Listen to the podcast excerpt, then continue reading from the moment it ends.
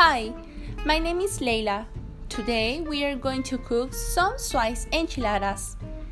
It's a Mexican food and for this recipe we are going to need some ingredients that it's very easy to get them. So we are going to start. Okay, we are going to need number 1 8 green tomatoes. Number 2 half an onion. Number 3 2 serrano peppers. Number 4 1 garlic clove. Number 5 a quarter cup with water.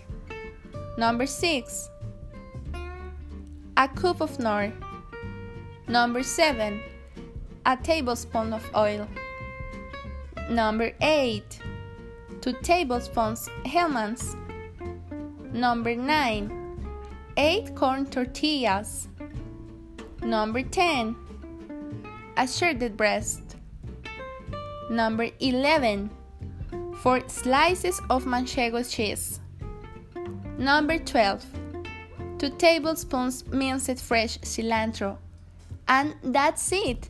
It's very easy. This recipe is for 3 persons approximately. Okay. Thank you very much. See you later.